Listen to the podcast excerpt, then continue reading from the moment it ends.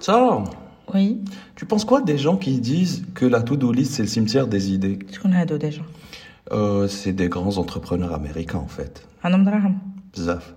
عندهم ديجا دي زاسيستون يدير لهم لا تو دو باينه ومن بعد وي بون تاع الابسولو جو داكور بليك لي تو دو سا تو gâche toute créativité parce que tu peux pas limiter ou délimiter un temps de création c'est vrai que tu te retrouves souvent à faire des to do déguisés après Anaya, je, depuis le temps parce que le mout elle a des to do j'ai- j'arrive à améliorer ma to do parce que tu sais c'est en forgeant qu'on devient forgeron Et c'est en to-doisant qu'on devient to-doiste.